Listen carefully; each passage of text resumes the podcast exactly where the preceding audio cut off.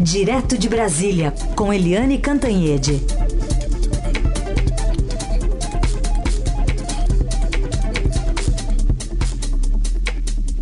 Oi, Eliane, bom dia. Bom dia, Raíssa e Carolina ouvintes. Bom dia, Eliane. Vamos começar falando então sobre esse julgamento no Supremo Tribunal Federal de um habeas corpus do presidente, do ex-presidente Lula envolvendo a suspeição do ex-ministro Sérgio Moro.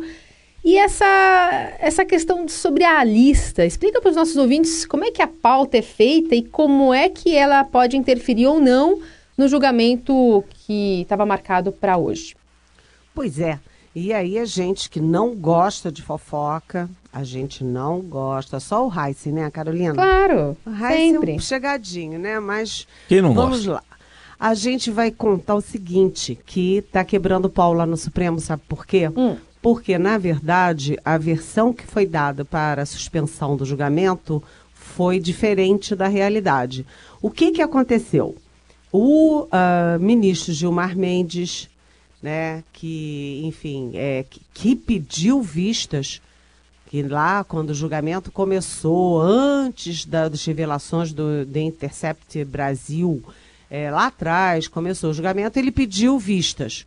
E agora, com a divulgação, com as, as revelações sendo incluídas eh, na petição da defesa do Lula, o Gilmar Mendes disse: vou liberar para votar. E o Gilmar Mendes voltou atrás. Ele disse: não, não vou mais eh, recuar da, da vistas, deixa o pedido na gaveta.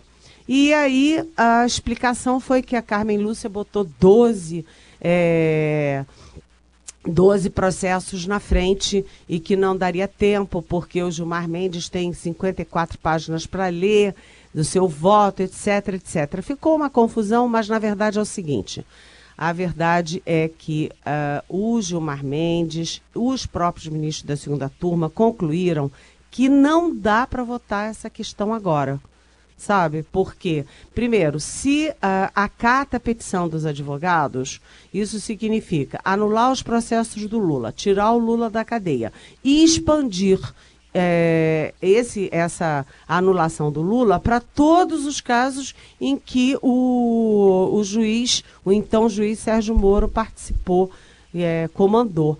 Então seria um caos, uma confusão, entendeu? Uma, enfim, seria uma loucura. Então é melhor tirar da pauta. Mas a Carmen Lúcia, que ficou parecendo que ela é que entupiu a pauta para não ter o julgamento, ontem à noite já, eu acho que já umas 9 horas da noite, ela soltou uma nota dizendo que não tem nada decidido, que ela hoje eh, assume pela primeira vez a presidência da segunda turma e que não tinha nenhuma decisão tomada sobre o julgamento do Lula. Ela, inclusive, lembrou o seguinte: eh, que nesse caso eh, da defesa do Lula, os processos que envolvem réus presos, eles têm precedência na pauta. Não interessa se tem um, dois, três, doze. É, quando se trata da, de, de- da liberdade de alguém, né, essa, esse processo tem precedência. Ou seja, o Gilmar Mendes, é, na verdade, não queria o julgamento agora. A Carmen Lúcia disse: opa, estão dizendo que eu é que arranjei um jeito de não ter o julgamento, mas não é bem assim. Então, a sessão de hoje vai ser bastante animada. Como é que funciona isso? Funciona assim: a presidente da turma, assim como o presidente do tribunal, tem, pre- tem prevalência para determinar a pauta de, de julgamentos. Mas, como a Carmen Lúcia disse, é, quando envolve réu preso, é, isso fura a fila, isso tem precedência. Ou seja, o que, que é o mais provável? É que não tenha mesmo julgamento, que o Gilmar Men- Mendes assuma que ele continua mantendo vistas e que não vai ter julgamento nenhum. E aí estão falando que vai ter no segundo, tur segundo semestre. né? Mas também não é fácil ter no segundo semestre, porque a, a- primeiro, as ah, revelações continuam saindo. Toda hora tem novas revelações. Sabe-se lá o que, que vai surgir até o segundo semestre.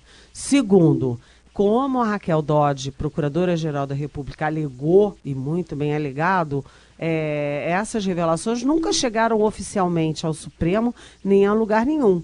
Por enquanto, estão sendo distribuídas a um site, a imprensa, estão saindo é, extraoficialmente. Ninguém fez perícia, ninguém sabe se são reais, ninguém sabe se é, são reais, mas tem aí algum tipo de manipulação.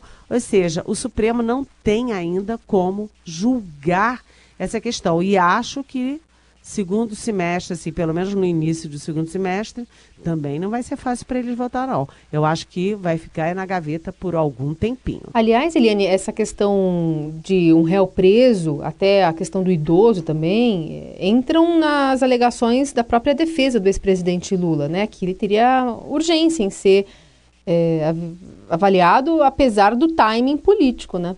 É, exatamente. É, até por causa da idade mesmo.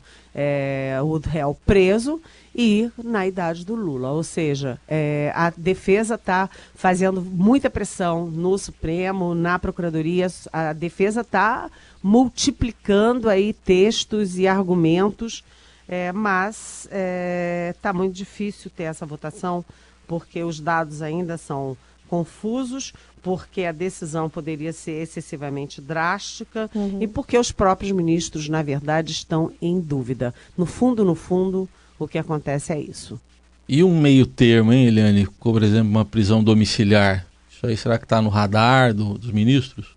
Pois é, mas isso tem que ter amparo legal, né? É. Eu terminei a minha coluna dizendo que o Moro deu um cheque-mate é, em todo mundo, quando ele disse que, olha, é, ele se considerar impedido seria anular tudo, Sim. não é anular só o Lula, anular tudo, devolver o dinheiro que foi recuperado com a Lava Jato, soltar todo mundo que está preso. É, isso seria uma revolução, né? Eu acho que a sociedade teria muita dificuldade de acolher. E eu, no final, eu disse, olha, os, os a coluna saiu no domingo e eu disse, olha, os, os ministros da segunda turma têm duas alternativas é, ou eles arranjam uma solução de meio termo, ou eles empurram com a barriga, ou seja, adiam a, a decisão. Eles adiaram até porque o que, que é uma solução de meio termo? Eles estão quebrando a cabeça para tentar mas tem que ser com respaldo na Constituição, é, na, com, no Código Penal, e não está fácil encontrar. Eles estão numa bananosa. Muito bem. Bananosa é bom. Escorrega também, né? vai acontecer com isso.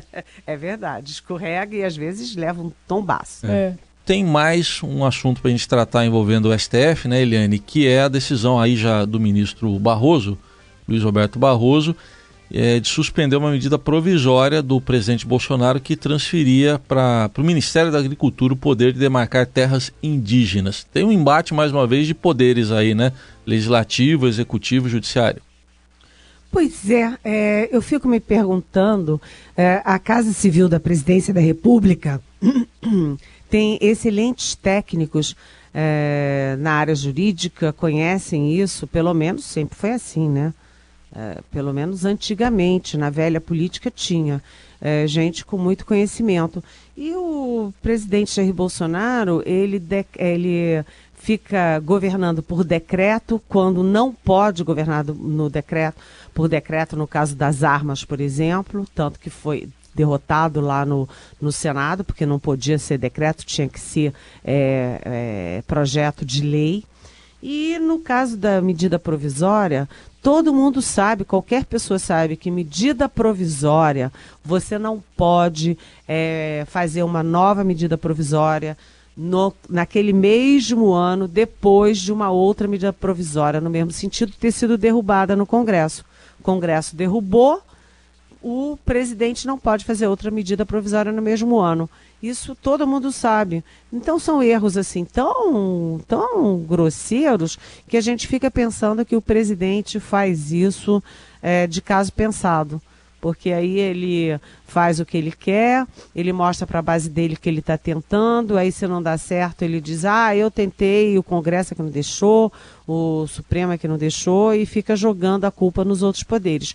Mas o fato é o seguinte, é, o ministro Luiz Roberto Barroso é, suspendeu liminarmente aquela medida provisória nova do presidente Bolsonaro, que transferia para o Ministério da Agricultura a função, a missão de demarcar terras indígenas. Então, a FUNAI que é a Fundação Nacional do Índio, fica na Justiça. E a demarcação de terras indígenas fica na agricultura. É meio doido isso, né? Mas, além de tudo, o seguinte: agricultores querem invadir as terras indígenas para ter mais espaço para é, explorar, explorar, explorar é, e produzir mais. E assim como as mineradoras também querem terras indígenas para explorar, explorar, explorar minério e, enfim, e produzir. Então, é, é a raposa tomando é, conta do galinheiro. Mas o Luiz Roberto Barroso não entrou nesse mérito na questão de raposa e de galinheiro. O Barroso entrou apenas estritamente na questão jurídica dizendo que não pode, não pode fazer MP sobre o mesmo assunto que já foi derrubado em outra MP pelo Congresso no mesmo ano. Enfim, é uma derrota, mais uma derrota, porque é, no próprio Supremo o Bolsonaro já sofreu aquela derrota no caso dos conselhos. Ele simplesmente saiu limando os conselhos de todas as áreas e aí o Supremo disse: epa, não é assim. Né? É, é, alguns conselhos, sim, mas conselhos criados por lei, não. Quem é o que é criado por lei só pode ser derrotado, derrubado por outra lei, não por decreto. Enfim, o, a, ou o, o sistema jurídico do Palácio Planalto da presidência está falhando, ou o presidente está forçando a barra para criar confrontos com os outros poderes e mostrar para a base eleitoral dele que ele está cumprindo as promessas de campanha via decreto, uma medida provisória, mas que essas formalidades chatas estão sendo usadas pelos outros poderes para derrubar o que ele quer fazer. É, é de derrota em derrota. Agora foi liminar e o Palácio do Planalto agora tenta que seja levado ao plenário para o plenário decidir, não apenas liminarmente, como fez o ministro Barroso, mas definitivamente o que fazer com a demarcação das terras indígenas. É embate em cima de embate. E agora, então, esperando o pleno né, se reunir para definir de fato essa, essa questão.